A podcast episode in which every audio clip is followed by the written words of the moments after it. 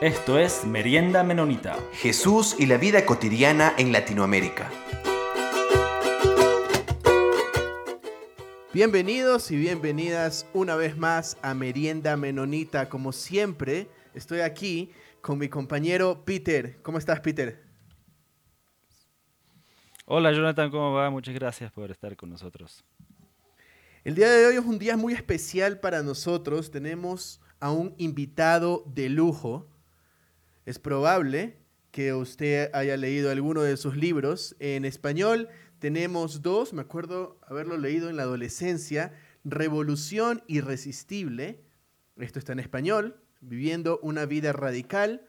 Hay otro con Tony Campolo llamado La Revolución de las Letras Rojas. Y hay uno que sí está en inglés, me encanta y se los recomiendo de todo corazón. Se llama Jesus for, for President. Entonces, usted ya se puede imaginar con quién estamos. Estamos con el autor y el activista cristiano Shane Kleinborg. Shane, bienvenido a Merienda Menonita. Un placer tenerte aquí. Absolutely, man. Great to be with you. Sí, gracias. Un placer estar con ustedes. Shane, eh, yo sé que muchos te han conocido a través de tus libros, a través de tus charlas en YouTube, a través de muchas charlas que has dado en universidades, eh, pero quisiera que tú nos comentes algo sobre ti, algo para comenzar sobre tu trabajo eh, allá en Filadelfia. Para nuestros oyentes, Shane ha fundado The Simple Way, que es una organización fundada en Filadelfia entonces, Shane, te quisiera pedir que nos comentes un poco sobre tu trabajo. Absolutely. Uh, sí, claro. mucho gusto. Es un placer estar con ustedes y ser parte de esta conversación. Yo creo en, en el sur de los Estados Unidos, donde nosotros hablamos de la cinta bíblica y hay una cultura de iglesia teníamos siempre esas calcomanías y, y eh, de, cómo eh, nosotros eh, teníamos como nuestro testamento de, de, de versículos bíblicos que seguíamos. Yo me enamoré de Jesús, pero empecé a ver unas de las lecciones en la iglesia. Y yo leí las cosas que Jesús decía y empecé a entender qué era lo que él significaba, qué era lo que significaba. Y muchas personas decían, yo amo a Jesús, pero quisiera que los cristianos fueran más como él. Entonces yo decidí tomar en serio a Jesús. Y yo me mudé a algunas otras iglesias, me fui a la iglesia metodista, y de ahí conocí muchos católicos, estaba muy acostumbrado a este mundo católico y todo esto me empezó a, formar. Y en cada tradición cristiana eh, llevé la parte que, que yo eh, que a mí me gustaba y como trataba de escupir lo que eran los huesos, sacar los huesos de lo que era malo. Y llegando a Filadelfia fue que empecé a estudiar con mi, mi amigo Tony Campolo. Y yo quería estudiar sociología porque empecé a ver que muchos de nosotros estábamos utilizando nuestra fe como una entrada al cielo y era como una manera de escapar de este mundo en vez de transformar el mundo. Y yo veía a Jesús que él hablaba del reino de Dios, no solamente un lugar donde vamos cuando morimos, pero es algo que traemos aquí a la tierra mientras vivimos. Entonces, estudiando sociología, sociología uno de, de, los teólogos de la iglesia, Karl Barth, decía que tenemos que leer la Biblia en una mano y el periódico en otra mano para que nuestra fe no, no sea, no nos lleva a que nos, nos preocupemos menos de este mundo, sino que nos preocupamos más por ese mundo. Pero hubo un evento que cambió todo. Y eso fue cuando un grupo de eh, indigentes, madres y, y- y niñas que no tenían hogar, se mudaron a, a una iglesia católica que fue abandonada. Y eso probablemente, Jonathan, eso probablemente fue antes de que, de que usted nació, Jonathan, hace unos 25 años. Y ellos vieron este edificio de iglesia abandonada y varias otras iglesias abandonadas y no tenían ni dónde más ir. Estaban en, en las listas esperando por los albergues, pero ellos vieron este edificio y dijeron, este es un espacio sagrado. Entonces entraron y empezaron a vivir ahí. Y yo no sé si ellos tal vez sabían cómo esto iba a cambiar la historia de ser un, un santuario. Y empezaron a vivir ahí. Y lo que yo leía en el periódico era que la Iglesia Católica, que todavía eran los dueños de ese edificio abandonado, consideraban que ellos habían eh, invadido y, y trataban de, de arrestarlos por haber invadido a la propiedad de la iglesia. Y eso no se sentía bien. Eso, eso no está bien. Entonces, nosotros nos involucramos y entonces las familias eh, tenían ahí en el edificio eh, cómo podemos adorar a un hombre sin hogar un domingo y ya durante la semana ignorarlo. Y eso fue lo que nosotros como estudiantes eh, nos ra- ra- radicalizó, nosotros como estudiantes, para involucrarnos en ese movimiento. Y entonces empezamos el, el sendero sencillo, el simple way, el camino sencillo. Y entonces fuimos inspirados por esas familias que invadieron a esa iglesia y también nos inspiramos mucho con la iglesia primitiva del libro de, de Hechos, donde dice que todos compartían todo en común, que adoraban eh, a Dios en sus casas y empezamos a, a conseguir más edificios abandonados y creamos como una aldea eh, de paz. Eh, eso es, es nuestro lugar. Ahora es mi hogar. Y seguro tenemos muchos desafíos, tenemos también violencia, tenemos pobreza, pero yo amo a mis vecinos, amo a, a, a la gente que están conmigo, que son muy valientes y me inspiran cada día. Eh, probablemente, gracias Shane, probablemente nuestros oyentes eh, hayan escuchado que Shane tiene muchas historias por contar. Y una de esas, además de lo que nos está compartiendo ahora, es su estadía con eh, la Madre Teresa de Calcuta, eh, donde si usted quiere saber más sobre eso, podría eh, ver algunos videos, podría leer alguno de sus libros. Y quiero comenzar con algunas preguntas difíciles ahora, Shane. Hay un debate, ha habido un debate en Estados Unidos y que ha llegado hasta acá en Latinoamérica sobre el asunto de la justicia social. En Estados Unidos, por un lado Jim Wallis y por otro lado Al Mohler, diciendo cuál es el lugar de la justicia social. Quisiera comenzar con esta pregunta. ¿Tú crees que la justicia social es parte del Evangelio o simplemente es un efecto de ser justificados ante Dios? Esta es una pregunta muy importante y quiero comenzar diciendo, no sé cómo funciona la, la traducción, pero en muchas de nuestras culturas tenemos como frases que son como un producto to, de, de esa uh, guerra cultural, el debate tratando de eh, debatir cosas que al final son polarizados, pero no deberían ser polarizados. Y en América Latina tenemos, por ejemplo, el evangelio social y el evangelio, eh, el evangelio r- verdadero. Y hay algunos teólogos como René Padilla que ha ayudado a, a enderezar esa tensión. Y la tensión que tenemos, yo veo que es de, de salvación personal o transformación social. Y nosotros tenemos que insistir que esto no se debe separar. Son como eh, las varillas de un una tijera o los dos lados de una misma moneda. Que Dios es personal. y Dios está sanando individuos de nuestra, eh, nuestros pecados. Y Dios está sanando un mundo quebrantado. Y tenemos que creer que el pecado afecta a las instituciones sociales. Nosotros eh, tenemos en nuestro país 400 años de racismo y esclavitud y eso ha dejado eh, una marca en, las policías, en el sistema de, justicia criminal y en la inequidad en- entre trabajos y vivienda. Y creo que por eso toda la, la- el debate de la, la teoría de crítica de raz- razas eh, y no podemos separar esto, pero lo que sí podemos tal vez hacer es que vamos a poner énfasis en uno y vamos a, a, a negleccionar al otro.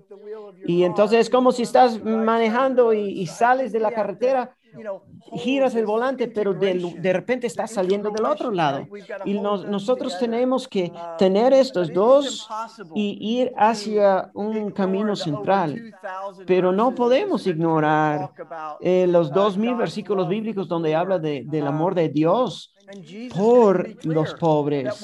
Y Jesús eh, también decía, cuando damos la bienvenida a un inmigrante, que damos bienvenida a un indigente, estamos invitando a Cristo a nuestra vida. Y esto implica que debemos tener eh, nuestras políticas establecidas alrededor de estos mensajes de Cristo. Y vemos también en la escritura el año de júbilo, que eso era cuando se, se desintegró la inequidad que existía entre los, los altamente ricos y altamente pobres, porque eh, había redistribución de, de propiedades y, y los esclavos fueron libertados.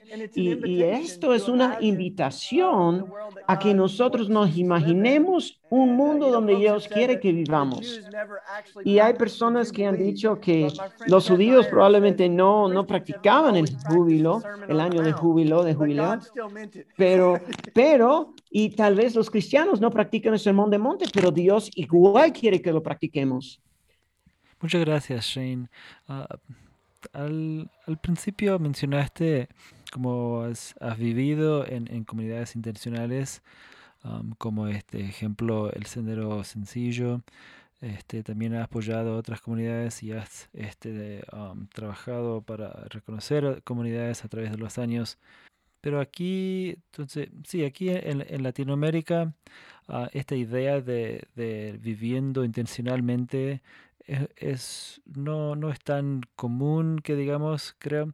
He vivido en algunos diferentes países en Latinoamérica y no, no me he encontrado con, con mu- muchos de, de comunidades intencionales, a no ser si, si pensás en, en, en la, en la familia extendida viviendo junto- ju- juntos intencionalmente, que eso sí es común, bastante común. Quizás podías explicar un poquito más este, esta idea de personas que, que están escuchando este el programa de que quizás no, no saben mucho sobre este comunidades inten- intencionales o también quizás o personas que están interesados que han escuchado pero no están listos para lanzarse directamente a, a compartir todos sus bienes con otras personas ahorita pero quizás hay algunas recomendaciones que personas puedan hacer para acercarse a eso o, o también cómo pueden eh, tener ese mismo tipo de mensaje, co- quizás en la comunidad de iglesia también. Yeah, I, I think it's helpful to Bueno, yo creo que ayuda si comenzamos recognizing reconociendo that we as human que nosotros beings como seres are humanos somos creados con un deseo de, Uh, de we ser comunidad. Somos hechos de imagen de semejanza de Dios y Él refleja comunidad. Él es Padre, Hijo, Espíritu Santo. Y cuando eh, los primeros uh, seres humanos fueron creados, no era muy bueno hasta que estaban juntos. Y no es bueno que un ser humano esté eh, solo. Eh, siempre vemos en escritura que Dios está formando comunidades y esa comunidad es una luz al mundo. Y lo que una sociedad de amor debería parecer. Y Pablo también lo decía, Jesús también lo hacía con los discípulos. Siempre estaba visitando los hogares de otras personas. Y él decía, donde hay dos o tres de ustedes, yo estoy con ustedes. Y vemos esta comunidad de una manera hermosa en la comunidad de, la iglesia primitiva, donde tenían todo en común, donde eh, ofrendaban a los pies de los apóstoles.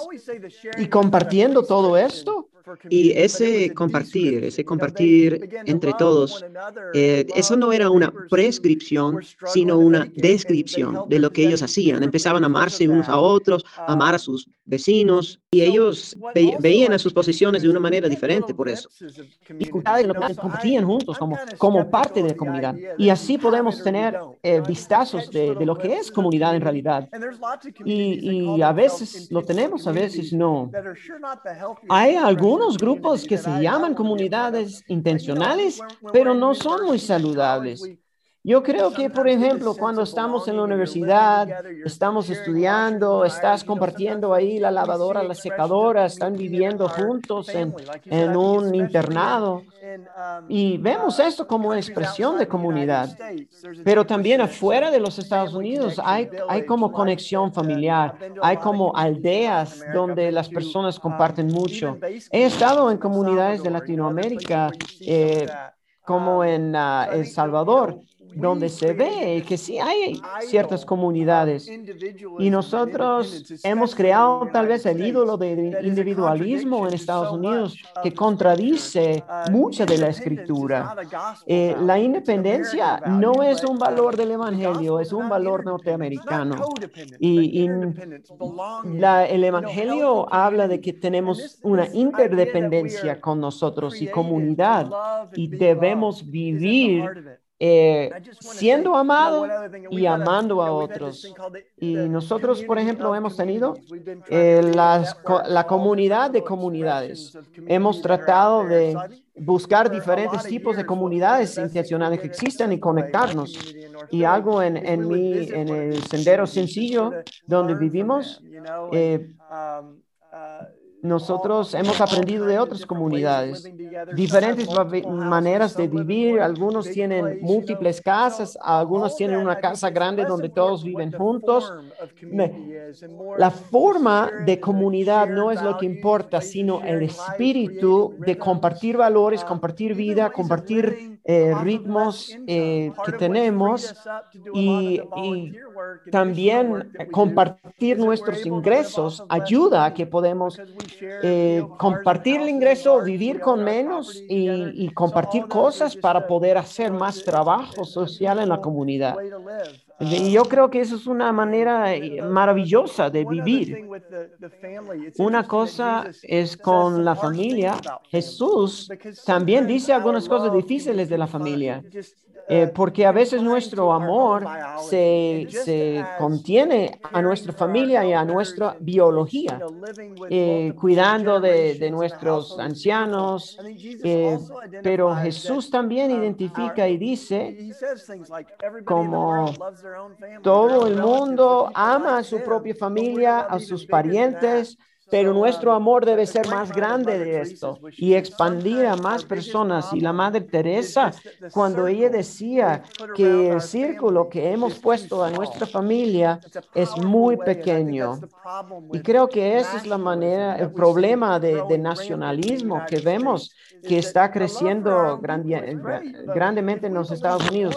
Qué bueno que amamos a nuestro país, pero debemos extender nuestro círculo, extender nuestro biología para amar a todos y ser comunidad con personas que tal vez no son como nosotros y no son nuestros parientes. Shane, sé que en tu trabajo eh, y para los anabautistas también, la comunidad es importante. Y también hablamos de vivir una vida sencilla. Tú lo nombraste ahora.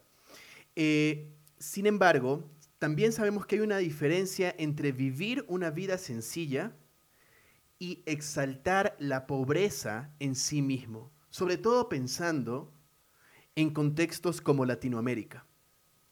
¿Crees que puede haber algún peligro algún malentendido en hablar sobre vivir una vida sencilla en lugares empobrecidos como Latinoamérica y justificar cierta pobreza en Latinoamérica, romantizar cierta pobreza en Latinoamérica? Wow, I'm, I'm glad we're getting deep on this. Wow, eso ya me alegra que vamos a profundizar en estos temas, porque esa pregunta es muy importante, porque hay personas uh, sobre que, que me han formado en lo que significa vivir sencillamente, como San, San, San Francisco de Asís, y él era parte de un movimiento de jóvenes que están uh, respondiendo al materialismo de la iglesia y militar, militarización de la iglesia durante las cruzadas y había como un cristianismo contaminado por violencia y materialismo en esa cultura. Y San Francisco, San Francisco de Asís leía el Sermón del Monte y él levantaba esas preguntas acerca de sencillez. A veces podemos hasta romantizar eh, la pobreza y la idea de que, ok, si somos más pobres, la movilidad hacia, hacia eh, inferior. Eh, en las escrituras vemos que Jesús lo que enseña es que las montañas se allanarán y que los valles serán enaltecidos y también eh, que los poderosos serán eh, tirados de sus tronos y que los hambrientados serán llenados. Entonces, esto es el Evangelio, no es solamente Karl Marx. Y lo que a mí me gusta decir es que necesitamos una teología del suficiente, que hay suficiente para las necesidades de todos, pero no hay suficiente para la avaricia de todos. Y Dios ha creado un mundo donde exista eh, un poco de escasez. Y nosotros en el mundo ya vemos un mundo donde hay muchísimas personas que viven en pobreza. Y hay menos, menos de 100% en el mundo son los dueños de la riqueza de más de la mitad de la población mundial. Y eso no se puede sostener. Hay un versículo en Proverbios que dice, dame ni pobreza ni riqueza, porque en la pobreza tal vez voy a robar y, si, y en la riqueza tal vez olvido de Dios. Eso, vamos, vamos con eso. No, ni pobreza ni riqueza, pero una economía de suficiencia, donde todos tienen suficiente para su pan cotidiano y que cada uno también tenemos que rechazar a la afluencia que existe en el mundo. No debemos romantizar ni la prosperidad eh, y este evangelio de prosperidad que ha afectado, ha, ha sido exportado de Estados Unidos y, y, un mensaje que Dios te quiere bendecir con, con riqueza material y necesitamos mejorar esa teología. Por ejemplo, cuando yo estuve en India, estaba con la Madre Teresa de Calcuta y las hermanas ahí. Cada semana hacíamos una fiesta para los niños en la calle. Eran niños que no tenían hogar, siete, ocho, nueve años, diez años. Y la Madre Teresa decía, estos niños son muy especiales a Dios. Tal vez no se sienten especiales, pero nosotros podemos recordarles de lo especial que son. Entonces, armábamos fiestas grandiosas teníamos eh, una comida gigantesca con muchísima comida, hacíamos juegos. y yo llegué a conocer a un chico y yo estaba estaba tratando de conseguir una familia que le adoptara. Y él venía a mí un día y decía eh, que era su cumpleaños. Y, uno podía ver todo su, su, su, su, su cara decaída. Y él decía, ah, no voy a recibir nada de mi, mi cumpleaños. Y, y, claro, nos habían enseñado que no podíamos tratar uno más especial de otro. Pero yo simplemente me acerqué y fui y compré un, un cono de helado. Y yo no entendía qué tan largo había sido que, desde que este niño tenía ese helado. Y cuando le di el helado, su instinto fue compartirlo. Él llama a todos los otros niños, mira, tengo helado. Y él le dice a todos, le dice, ponle en la fila para que puedan dar un, un mordisco a cada, a cada niñito. Y, y viene a mí y dice, mira, te guardé un poquito. Y esto es la- lo hermoso que los regalos de Dios, los dones de Dios son demasiado buenos para guardar para nosotros mismos. Queremos que cada uno pueda saborear el helado y saber qué tan rico es. Y es el amor y el gozo de Dios que nos promueve, conmueve. Y este es un tema en las, en las escrituras. Juan el Bautista, cuando decía arrepiéntese, pero si tiene dos, dos ah, capas, regala uno a otro.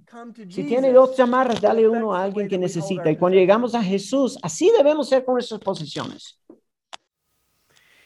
Gracias, Shane. Eh, esta, pregun- esta pregunta que te voy a hacer ahora es muy difícil para mí. Eh, debido a tantas injusticias en nuestro continente, hay gente que está con ira. Hay gente que está resentida.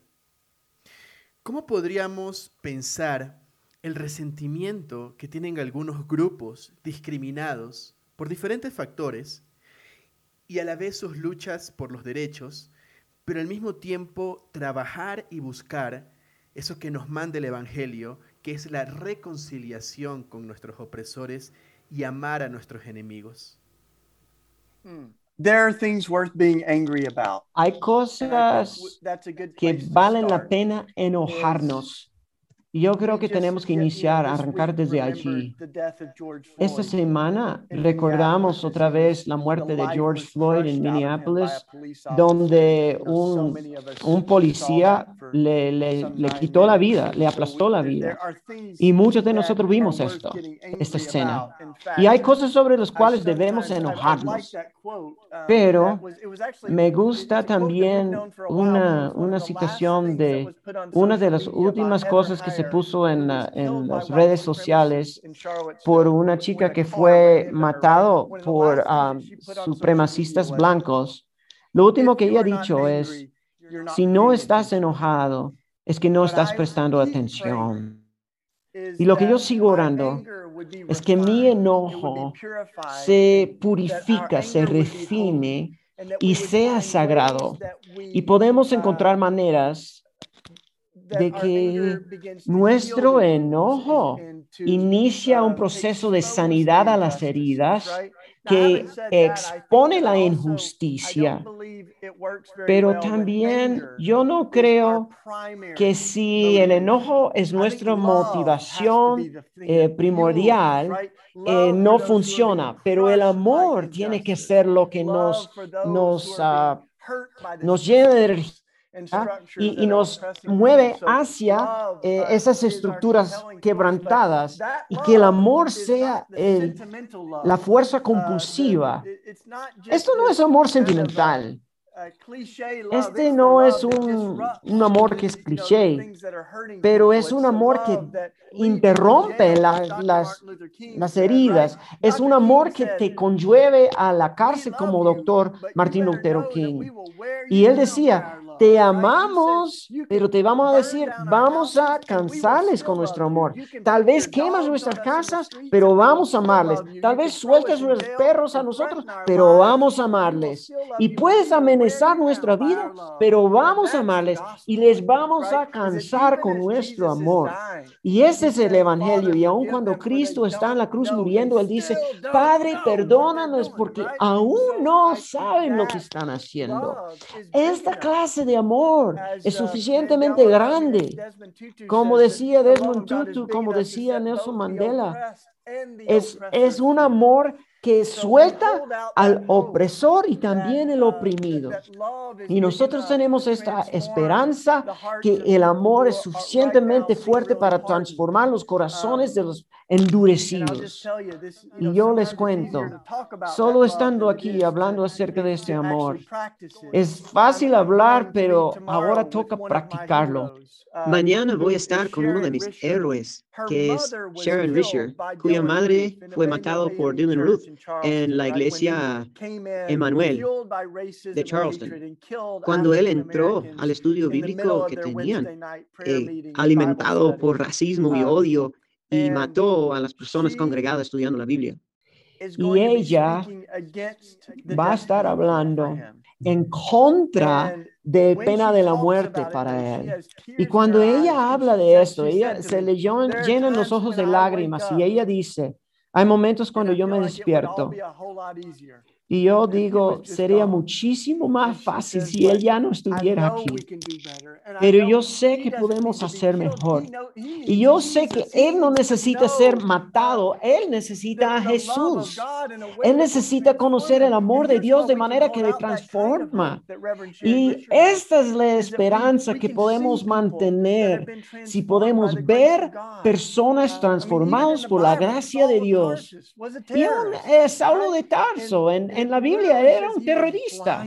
Y decía, él era cegado y, y se cayó de su, cabalga, su caballo y tuvo ese encuentro con Dios. Y él encontró a Jesús decir, ¿por qué me hieres? ¿Por qué me persigues? Entonces creo que esto nos puede transformar. Cuando nosotros escuchamos que George Floyd estaba gritando, no puedo respirar, podemos escuchar a Jesús, que Jesús cuando, cuando oprimes la vida de otra persona, me oprimes a mí. Y esto es lo que quiero ofrecer. Si hay cosas que valen la pena enojarnos, pero tiene que ser el amor que, que, que nos energetiza para seguir adelante.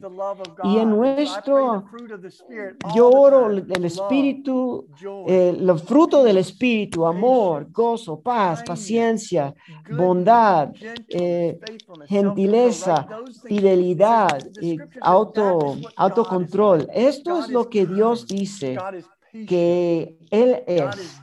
Dios es paciente, Dios es bondadoso y nosotros tenemos que ser así. Cuando salimos a las calles, cuando vemos, cuando vemos policías que tienen bombas lagrimógenas, tenemos el Espíritu de Dios en nosotros.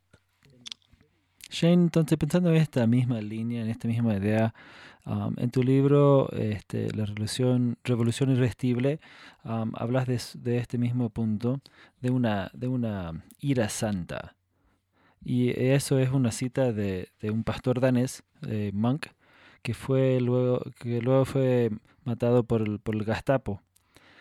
Y, más adelante en ese mismo capítulo, en, en ese texto, también ah, tenés otro como refrán o algo de una comunidad internacional de que todos, todos quieren una revolución, pero nadie quiere hacer lavar los platos. Entonces, hemos hablado en, en este mismo programa, en el podcast, sobre construyendo comunidad y siendo mm, una comunidad.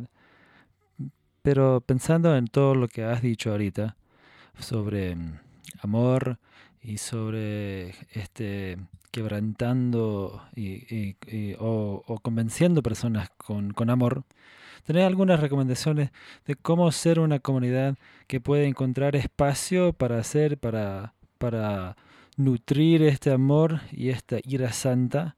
pero también que están como luchando en este otro lado de tener estos espacios para eh, del Espíritu Santo puede encender estas comunidades para tener espacios de estar contentos juntos y no estar peleando sobre quién debería hacer los platos. O quizás otro, otro ejemplo de, de, una iglesia donde este, yo lavo los platos, pero, pero yo, me yo reclamo porque nadie se paró durante el espacio del culto de agradecimiento para agradecerme públicamente que había lavado los platos.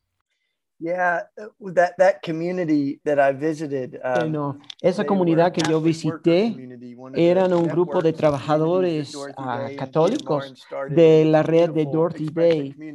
Y es uh, esa, ese refrán, no lo olvidar, decía, todos quieren revolución, pero nadie quiere lavar los platos. Y todo el mundo le encanta la idea de comunidad. Pero, pero también si no fuera por las personas de la comunidad sería mucho más fácil. El Dietrich Bonhoeffer, uno de los primeros libros que, que leímos era La vida juntos.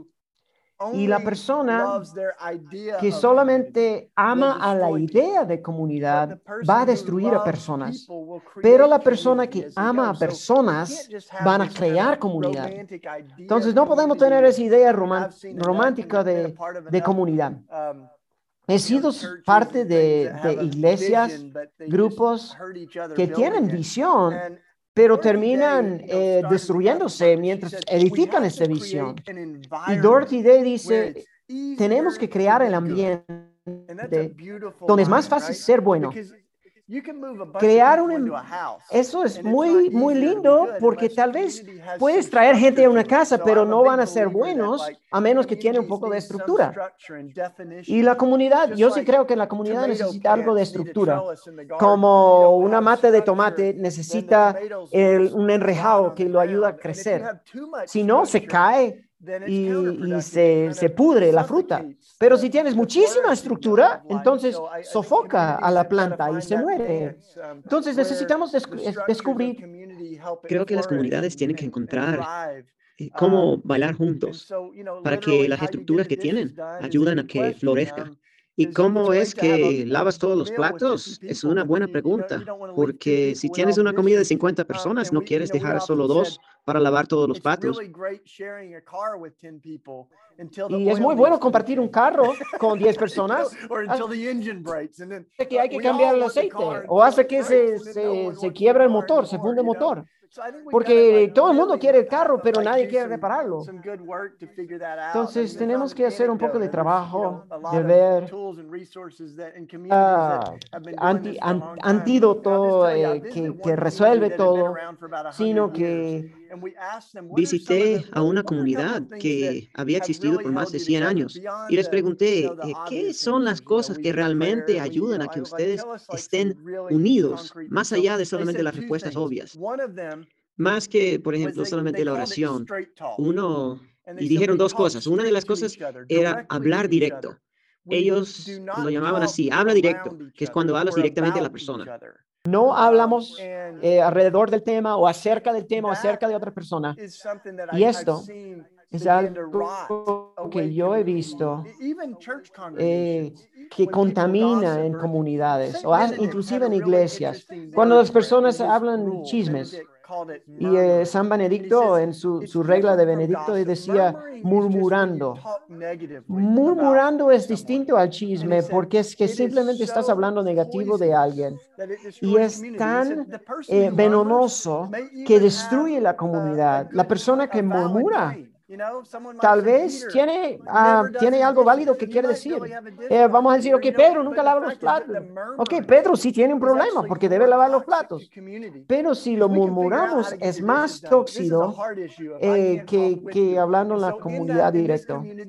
Entonces, en esta comunidad, en nuestra comunidad, si tú escuchas algo acerca de alguien, tú traes a esta persona a la conversación y probablemente va a ayudar. Eh, vamos, vamos a hablar todos juntos de este tema.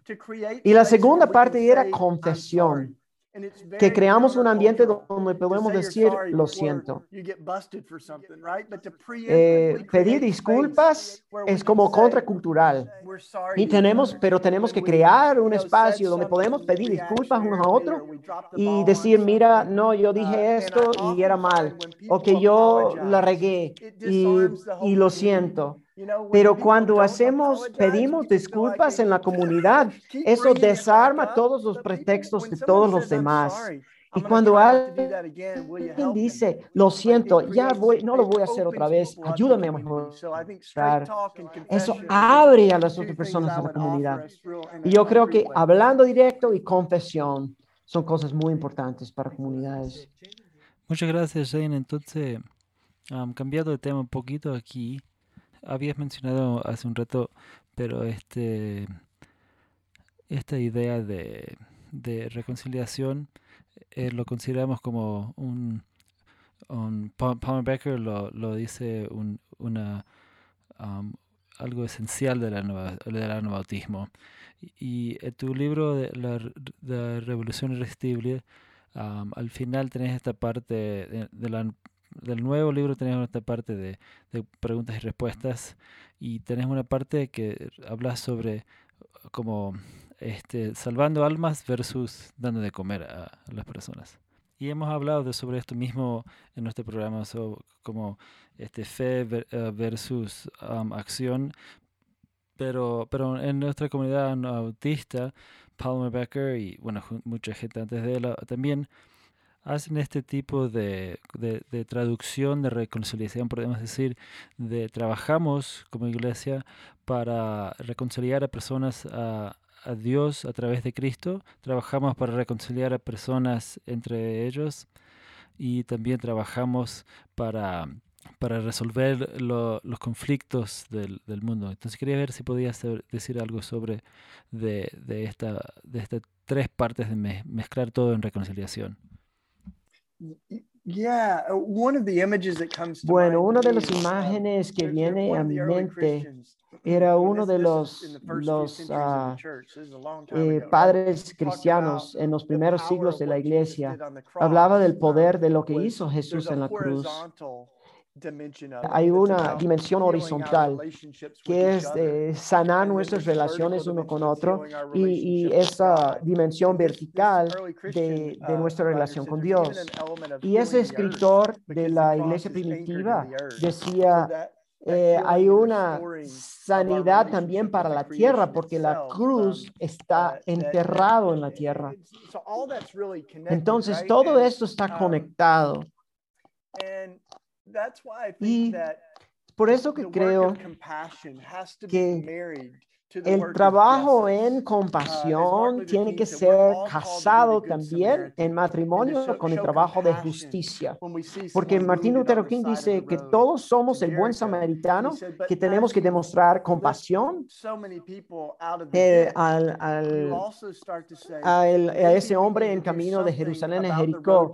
Y mientras levantamos a alguien de ahí al lado de esa carretera, también tenemos que hacer algo del estado de esa carretera donde el hombre fue amenazado. Uh, y eso es parte de nuestro trabajo. Tenemos que compartir comida, tenemos una comunidad eh, para personas que están uh, recuperándose de, adicciones y siempre damos bienvenida a personas que están en la uh, calle, ayudamos a mujeres que han tenido ah, abuso doméstico, pero um, también estamos trabajando para cambiar los sistemas y las estructuras que mantienen a las personas en estos estados. Y uno de mis mentores, doctor John um, Perkins, dice, todos hemos escuchado este si le das un nombre a un pescado, va a comer por un día, pero si le enseñas a pescar, vas a, comer por el resto del día.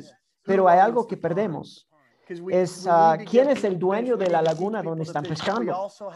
Porque sí tenemos que eh, enseñar a las personas a que pescan, pero tenemos que también hablar de quién ha, ensuciado la laguna, quién ha, lo ha llenado de polución y, quién es el dueño de esta, esta laguna donde está pescando. Y entendemos que todo esto es un trabajo para la justicia. Y si no estoy integrando esto, me, me canso. Si solo estoy entregando comida sin eh, tocar el tema de por qué esas personas no tienen comida, me voy a cansar. Y si también solo estoy trabajando en la parte política de ese lado macro de la sociedad y no he estado en, en la calle jugando con los niños, también me canso. Entonces, eso, el, el lado micro y el lado macro sociedad, tenemos que trabajar. Um, trabajarlo y ser como Jesús y simplemente salir a pescar con los discípulos de vez en cuando. Gracias, Shane. Y ya para ir cerrando la entrevista, ya llegando al final, quisiera ah, que nos comentes brevemente sobre un tema que está ahorita en boga en las noticias.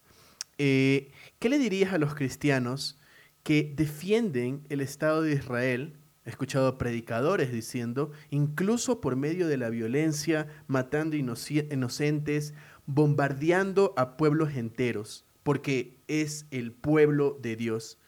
Brevemente, ¿qué les podrías decir a estos eh, cristianos? Uh. wow, oh, ok, ¿cómo vamos a traer cierre en eso? Bueno, tenemos que hablar de eso. Eh, cosas que están pasando en el Medio Oriente es como un espejo al mundo.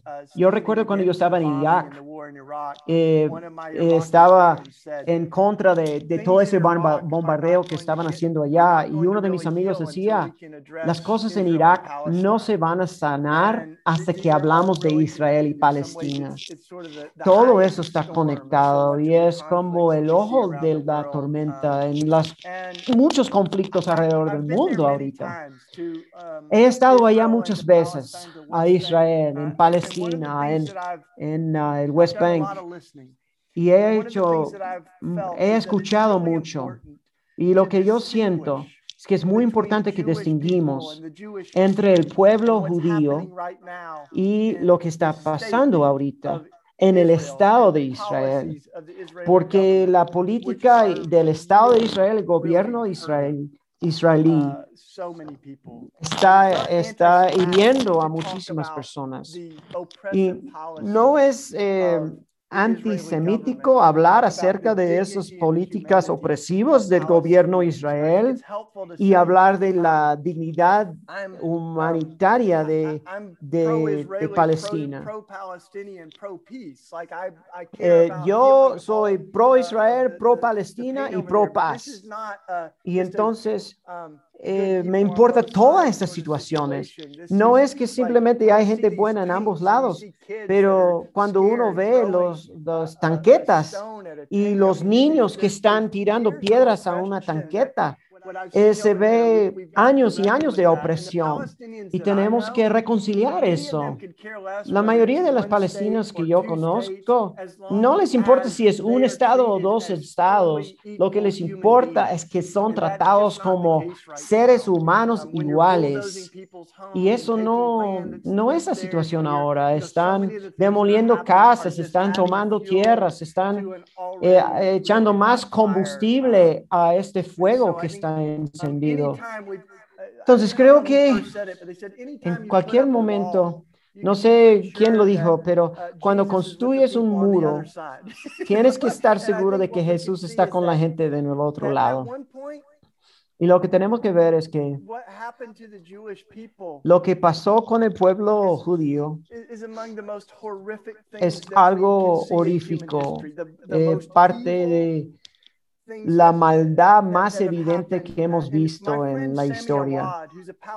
Mi amigo Semi Awad, que es un cristiano palestino, él es una inspiración para mí. Y él para, como palestino creció en, en la orilla eh, occidental, al otro lado de Jerusalén. Y él decía, yo tenía que entender el dolor de los judíos. Y él hizo un peregrinaje, él fue a los sitios del holocausto, él fue a los campamentos de concentración. Y cuando regresó tenía un profundo sentido de, dolor, de duelo y horror. Y él decía, yo antes miraba a la pared con odio, pero ahora veo miedo, veo temor. Y este miedo es un miedo que yo puedo comprender y puedo ahora humanizar a los judíos. Y muchas de las maneras que ellos han creado los guetos palestinos es lo mismo que se hizo anteriormente a los judíos. Entonces nosotros tenemos que recordar que Dios está del lado de él que sufre. cuando yo estuve ahí, yo vi, Chuso, esas son las raíces de nuestra fe. Cuando yo estuve en Belén, donde nació Jesús, Belén es, es en la zona de Palestina. Y hay, hay niños, hay amigos ahora que han creado, eh, han creado ornamentos de arbolitos de Navidad con, con las cápsulas de, de, las bombas lacrimógenas. Y ahí es donde estuvo Jesús. Las cosas muy, eh, que no son santos para nada, que están pasando en la tierra sagrada, la tierra santa. Ya Jesús ni siquiera podría hacer el peregrinaje que él hacía en el Evangelio. Eh, los reyes magos ya no podrían llegar a Belén, no podrían venir a, a Jesús en lo que vimos hoy, vemos hoy en día. Y esto de ellos y nosotros tenemos que destruir esto. Hay personas militares en Israel que son ah, opositores, son objetores por conciencia porque no quieren eh, pelear contra los palestinos. Tenemos que reconocer todas estas personas valiosas que están eh, comprometidos a actos no violentos y a la justicia. Y la última, la última memoria que tengo estando allá en Palestina y en Israel es que estaba con un obispo él era un obispo iraquí. Y yo le decía, él decía, yo no sabía que hay tantos cristianos. Y en Irak también hay muchos cristianos. Y este obispo dijo, bueno, aquí es donde comenzó el cristianismo. Y ese, ese río, el Tigris y, el Éufrates, esa es la tierra de sus, ah, de sus ancestros. Ustedes no crearon cristianismo en, en los Estados Unidos. Y él dijo, ustedes vuelven a la iglesia de los Estados Unidos y diles que estamos orando por ellos orando que recuerden quiénes son. Ustedes no inventaron el cristianismo, ustedes lo domesticaron. Y tenemos que descubrir de nuevo a Jesús. Jesús, aquel que dijo, si vives con la espada, mueres por la espada. Y esas palabras de aquel obispo resuenan todavía conmigo. Las raíces nuestras están allá y somos parte de esta familia disfuncional de Abraham y Sara. Y todos tenemos que recordar que somos hijos de Dios creados en la imagen de Dios. Y si no podemos decir eso también eh, de aquel eh, con el cual estamos en desacuerdo, un judío no puede decir que un musulmán es un hijo de Dios. Tenemos que hacer un uh, revisar nuestros corazones. Si no podemos decir que el judío también es hecho a la imagen de Dios, entonces nuestra fe se ha distorsionado completamente por el odio, porque no hay nadie que ha matado con más pasión que la persona que cree que Dios está de su lado, sea judío o sea musulmán. Ninguno de nosotros somos exentos de este odio que distorsiona nuestra fe. Y ahí es doctor, donde el doctor King, Martin Luther King decía, la pregunta no es si vamos a ser extremistas, pero qué tipo de extremista vamos a ser. Extremistas para el odio, extremistas para amor. Y yo veo toda una generación de personas que quieren ser extremistas por amor. Y yo creo que eso es parte del mover que ustedes están viendo alrededor del mundo y en Latinoamérica también.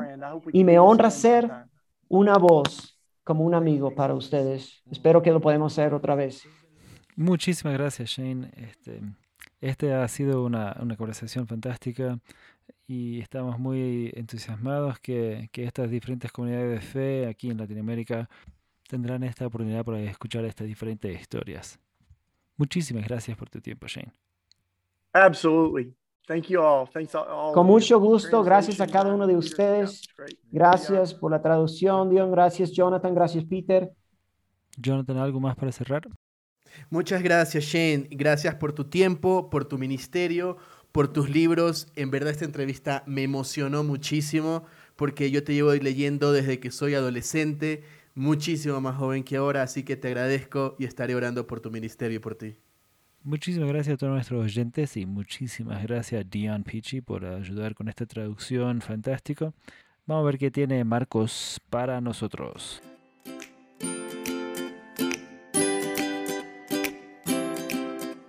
Hola a todas y a todos quienes escuchan Merienda Menonita y también este segmento de Mate y Charlas.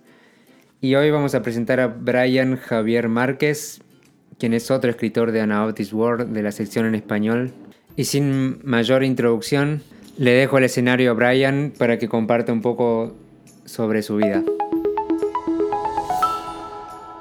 Muy buenos días o buenas tardes o buenas noches. Depende a qué horas estén escuchando este audio a los lectores y a las lectoras de... Ah, no, son a, las personas que escuchan el, este podcast que llama Merienda Menonita. Muchísimas gracias por la invitación. Mi nombre es Brian Javier Márquez y yo espero ser, espero que mi voz sepa café y así contribuir a la mesa de esta merienda porque soy de Colombia, colombiano por, porque tocó, ¿no? Porque tocó, pero también por cariño, por amor. Sí, yo, yo quiero mucho mi país y quiero mi nacionalidad. Fíjense, a veces eso es una, eso es a veces un lío teológico y filosófico entre las personas de la comunidad de fe. Eh, pero eh, vivo aquí en Colombia, les digo también, en el centro del país, por la zona de los Andes, en la ciudad de Bogotá. Bienvenidos a mi apartamento de soltero con parceros, pero aquí siempre habrá una comida y un plato para cualquier hermano y hermana que venga. Incluso personas que no sean de la comunidad de fe, que vengan aquí, se les tiene la puerta abierta y se le da otra merienda también, ¿no?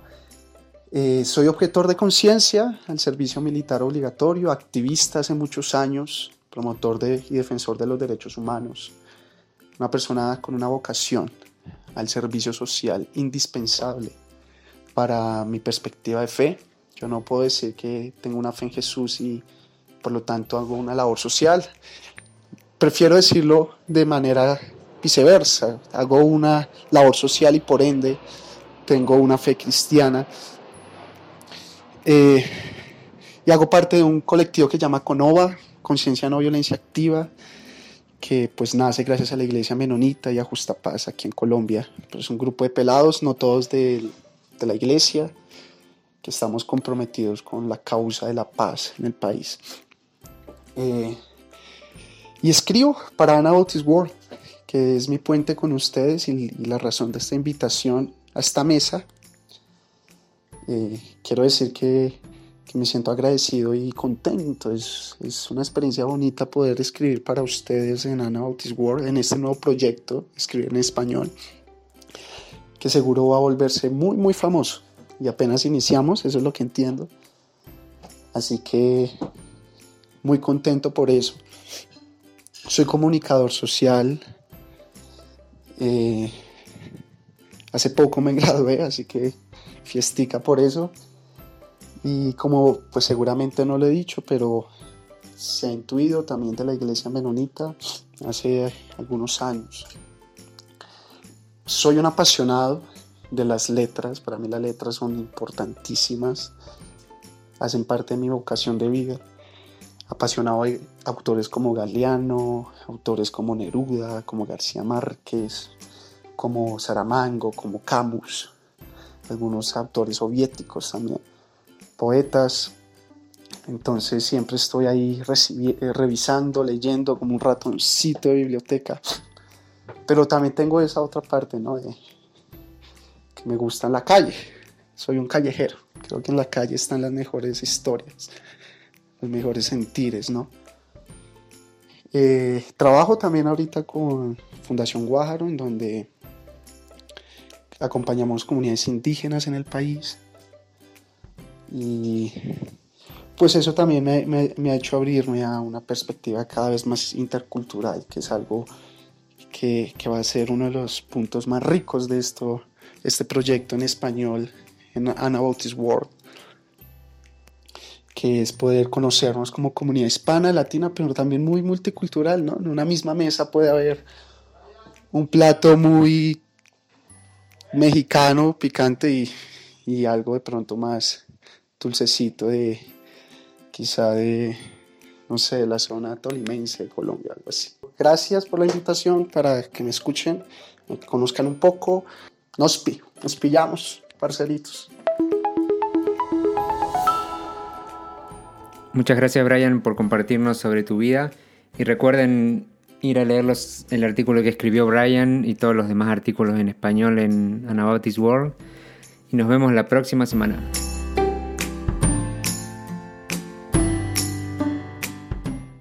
De nuevo, gracias Marcos, como siempre, con tu mate y tu charla.